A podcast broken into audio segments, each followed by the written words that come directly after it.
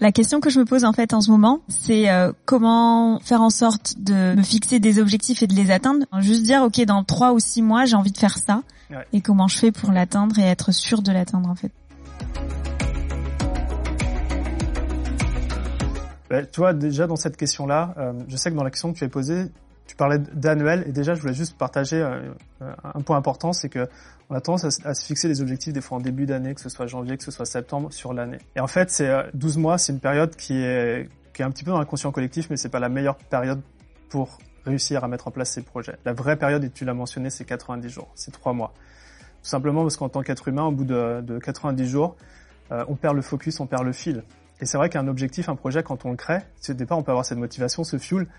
Mais si au bout de 90 jours, ça s'érode, un an, on l'oublie, on le perd de vue. Nous, on fonctionne vraiment comme ça dans l'entreprise, c'est que chaque trimestre, on fait ça aussi avec les programmes euh, d'accompagnement, on crée ces projets, ces objectifs sur une période de 90 jours. Donc déjà, ça, ça va pouvoir t'aider euh, euh, là-dessus. La deuxième chose autour des, objectifs et des projets, je sais que tu en manques de temps. Alors ça, on va parler de productivité aujourd'hui, et je pense que c'est un, autre sujet, mais en particulier sur les projets et s'assurer qu'on qu'on mette des projets à terme, c'est s'assurer qu'émotionnellement, ils soient chargés, ces projets-là.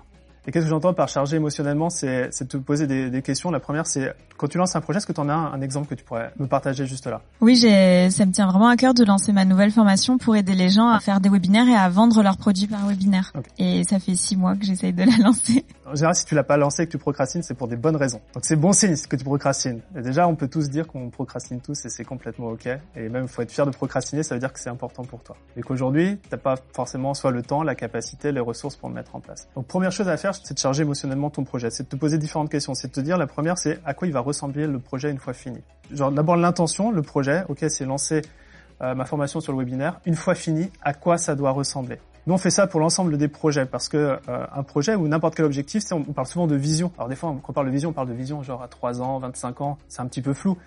Mais chaque projet, en fait, on doit l'imaginer. C'est comme ça que ça fonctionne. Donc euh, peut-être que tu peux dire, ok, ce projet sera terminé quand la plateforme de formation sera en ligne, quand il y aura les 52 vidéos dedans, euh, quand j'aurai mon premier client. Et déjà, euh, rien que ça, tu charges émotionnellement le projet. Après, il y a euh, trois petites questions que j'aimerais que, bah, que tu te poses au moment de te dire je lance le projet. Le premier, c'est pourquoi c'est important pour toi?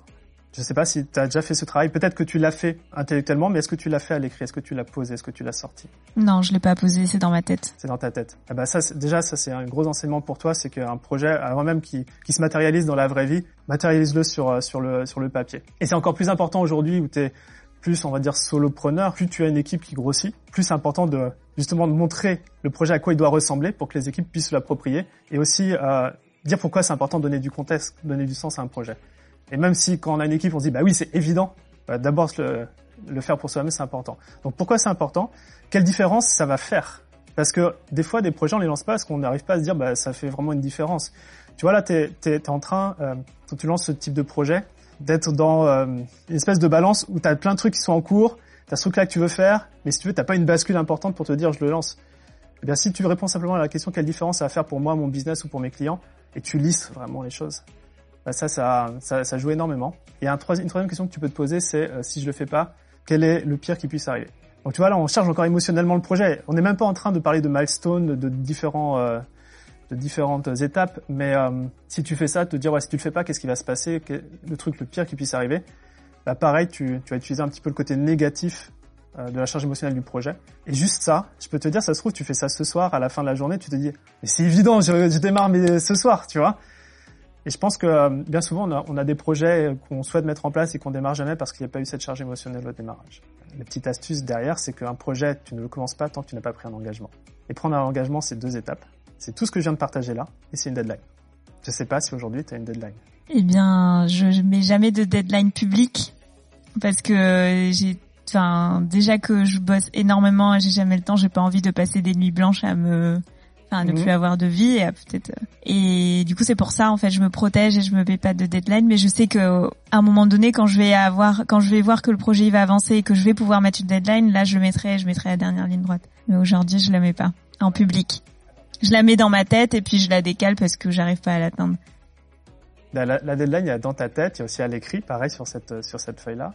Il y a la, il y a la deadline pour toi-même que tu te fixes ou que tu euh, euh, annonces publiquement. Généralement, ça, en fait, c'est à double tranchant. Soit du coup, ça te motive parce que tu t'es engagé auprès d'autres, soit du coup tu le fais jamais parce que du coup tu te seras engagé envers les gens. Quand tu es dans ce cas-là, moi ce que je conseille toujours, c'est de mettre une deadline sur la première étape du projet. Euh, et si tu veux, c'est genre on met un, une espèce de pied dans l'eau, on essaye de voir est-ce que c'est chaud, c'est froid. Et en fait, on se rend compte, ah, c'est pas si mal. C'est, on va dire, je peux en mettre un deuxième, mais au final, c'est comme ça qu'on peut lancer la machine de ce projet si pour toi il est important. Donc ça, c'est un hack que tu peux utiliser euh, pour utiliser ce, cette deadline, cette échéance.